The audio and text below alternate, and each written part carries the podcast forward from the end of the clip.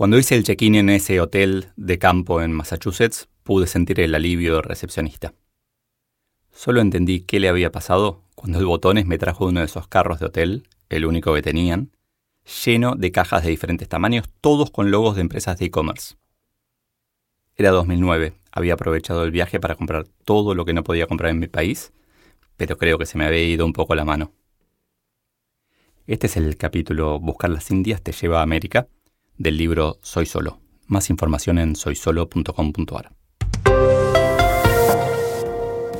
Al día siguiente ya comenzó el curso Grow Your Own de la Northeastern University.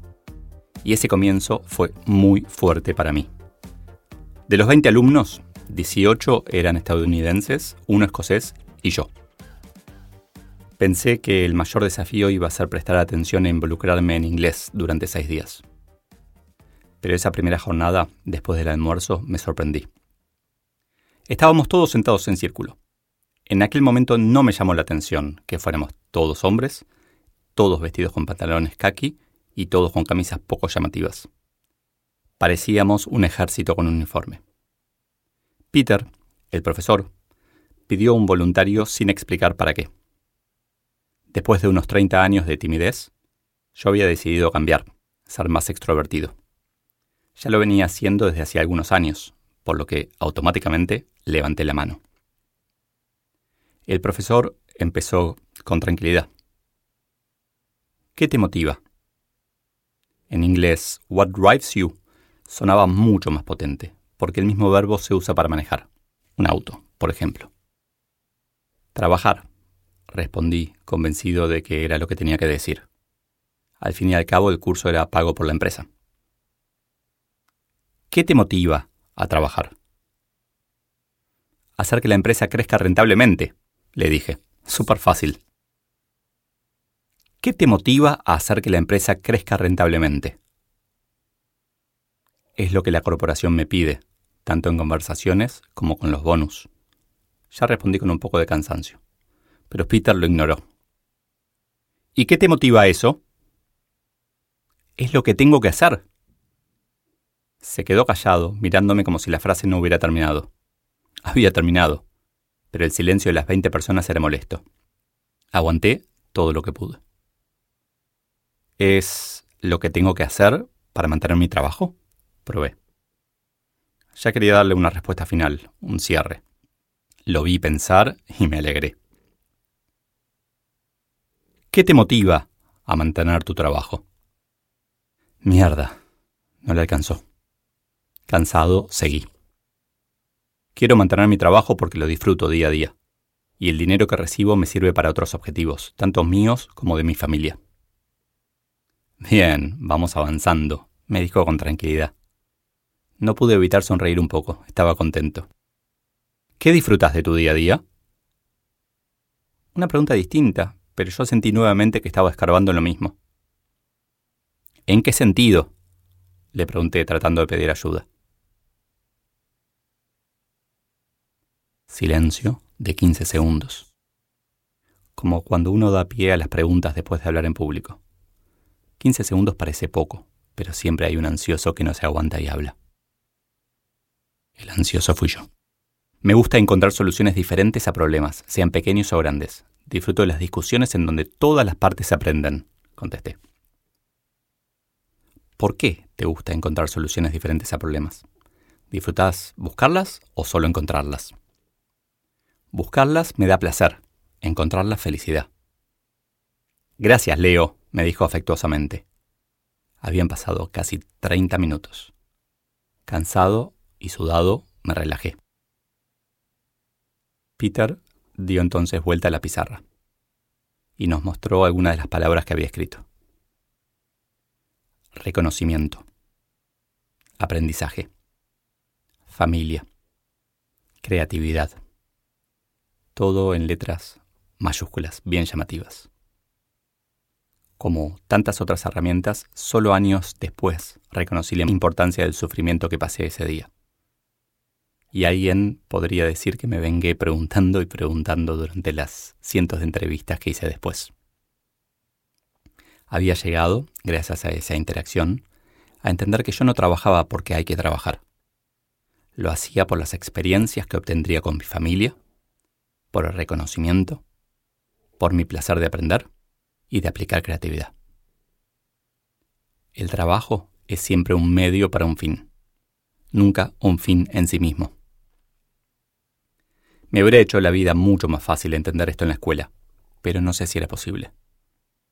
Uno aprende haciendo mucho más que escuchando.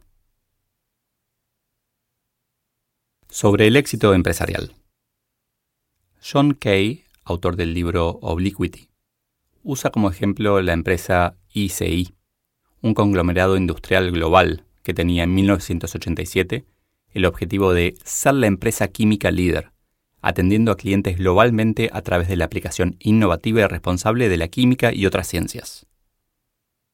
En 1994, siete años después, junto con muchas otras empresas, cambió su objetivo a maximizar el beneficio de nuestros accionistas enfocándonos en, negocios en donde tenemos liderazgo, una diferencia tecnológica y costos más eficientes.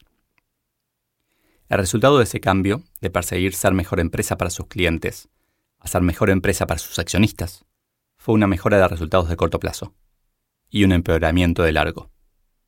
En 2008, finalmente, Nobel compró ICI. Enfócate en tus clientes y tus accionistas pueden estar contentos. Enfócate en tus accionistas y tus clientes estarán enojados. A mis 17 años quise trabajar en la bolsa. No sabía bien qué era, pero de algunas películas y comentarios de otros parecía una forma divertida y rápida de ganar dinero. Hice el curso oficial de operador bursátil en Buenos Aires, estudié bastante y me puse a investigar empresas. Revisé sus balances, las proyecciones que hacían los analistas y compré mis primeras dos acciones, una automotriz y una petroquímica. Perdí 30% de mi inversión. Al menos lo que aprendí me serviría un par de años después para ser periodista de finanzas. Todo fracaso, con tiempo, se convierte en un triunfo. Durante las dos décadas posteriores no compré una sola acción hasta que la corporación para la que trabajaba me comenzó a remunerar con ellas. Y me dio una oportunidad genial, entender desde dentro qué mueve el valor de una empresa. La empresa ganaba dinero y la acción solía bajar. Ganamos menos de lo que prometimos, me respondían. Al trimestre siguiente pasaba al revés. Nuevamente un problema de expectativas. Hasta ese bendito día en que me reuní con el CEO en su oficina cerca de Boston. Cuando me iba, me mostró, en una columna entre las tres secretarias que atendían a los jefes, una de esas pizarras de tela negra con ranuras para encastrar números blancos. Tres veces por día actualizaban la cotización de la acción. Me dice, esa es mi evaluación de desempeño permanente. Solo abstrayéndote un poco del corto plazo podrás lograr resultados sostenibles de largo plazo. Y al mismo tiempo de corto. En esas épocas salían a la bolsa empresas que querían cambiar el mundo. Amazon, Netflix, Tesla y otras nuevas. O las que buscaban ese cambio desde hacía años, como Apple. Todas crecían, persiguiendo ese objetivo. Y las empresas que tenían como objetivo específicamente crecer, sea en ventas o rentabilidad, no crecían sostenidamente. Las que buscaban dar ganancia no la daban y las que, como Amazon, hacían de la no ganancia casi una religión, eran admiradas y se convertían entre las más valiosas del mundo. Las empresas que buscan ganar dinero ganan menos que las que buscan cambiar el mundo.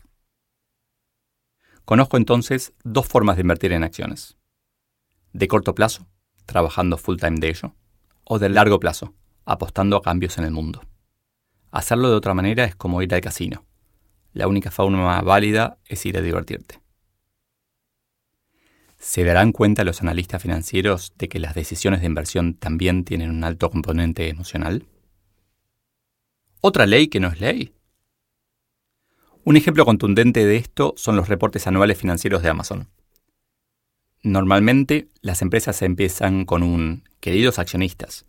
1997 fue un año bla bla bla.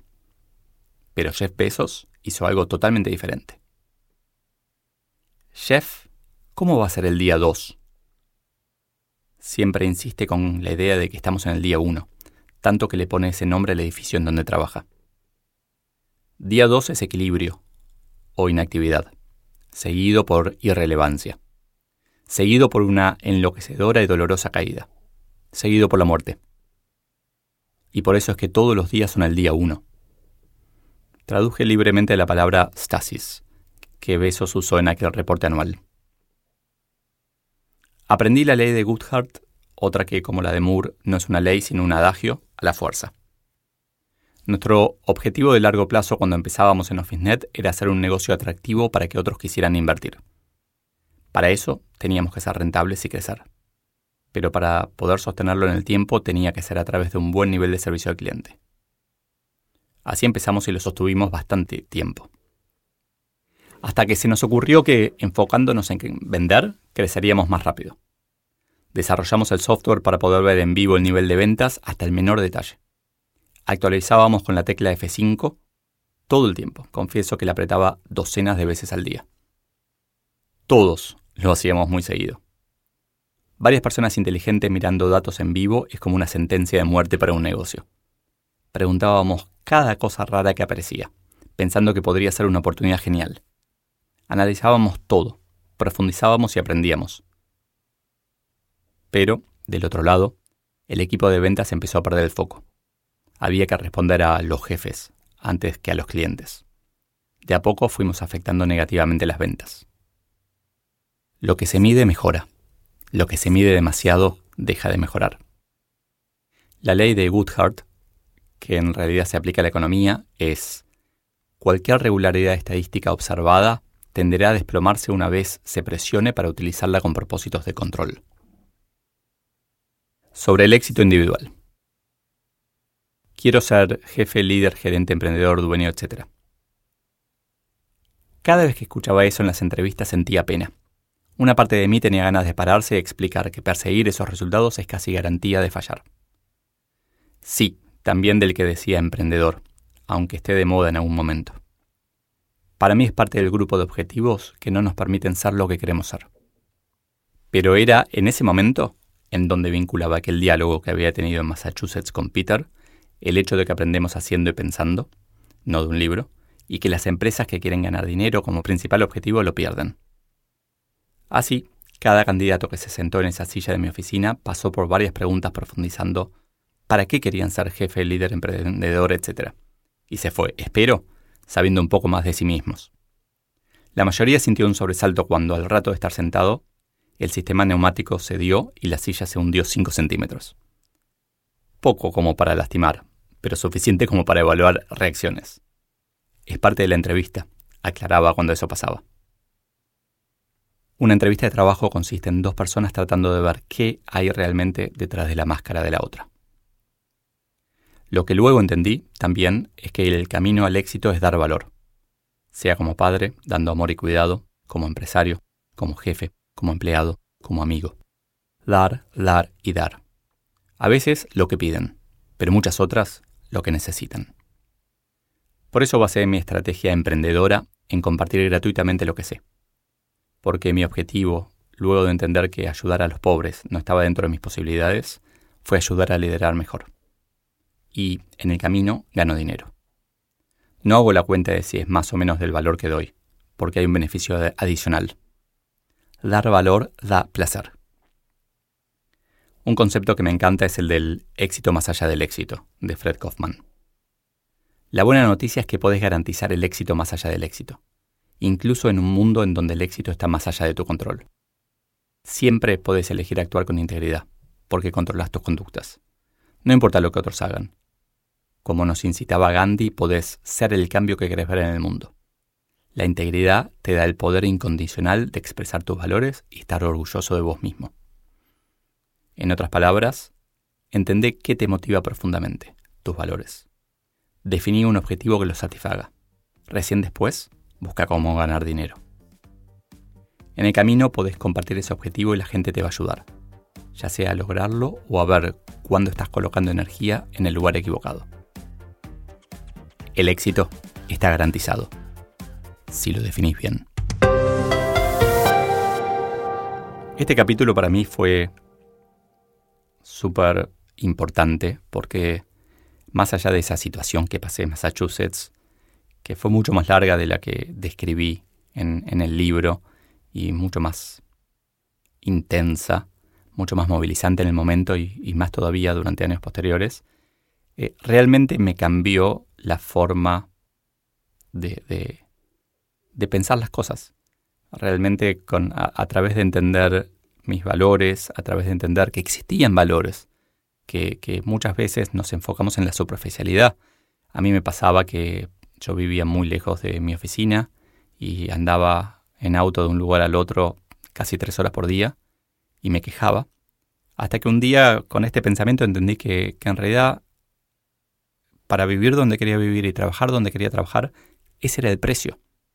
Que si yo quería el entusiasmo que tenía en el trabajo y el cuidado y el amor que daba a mi familia, que se transmitían geográficamente de alguna manera, tenía que pagar ese precio.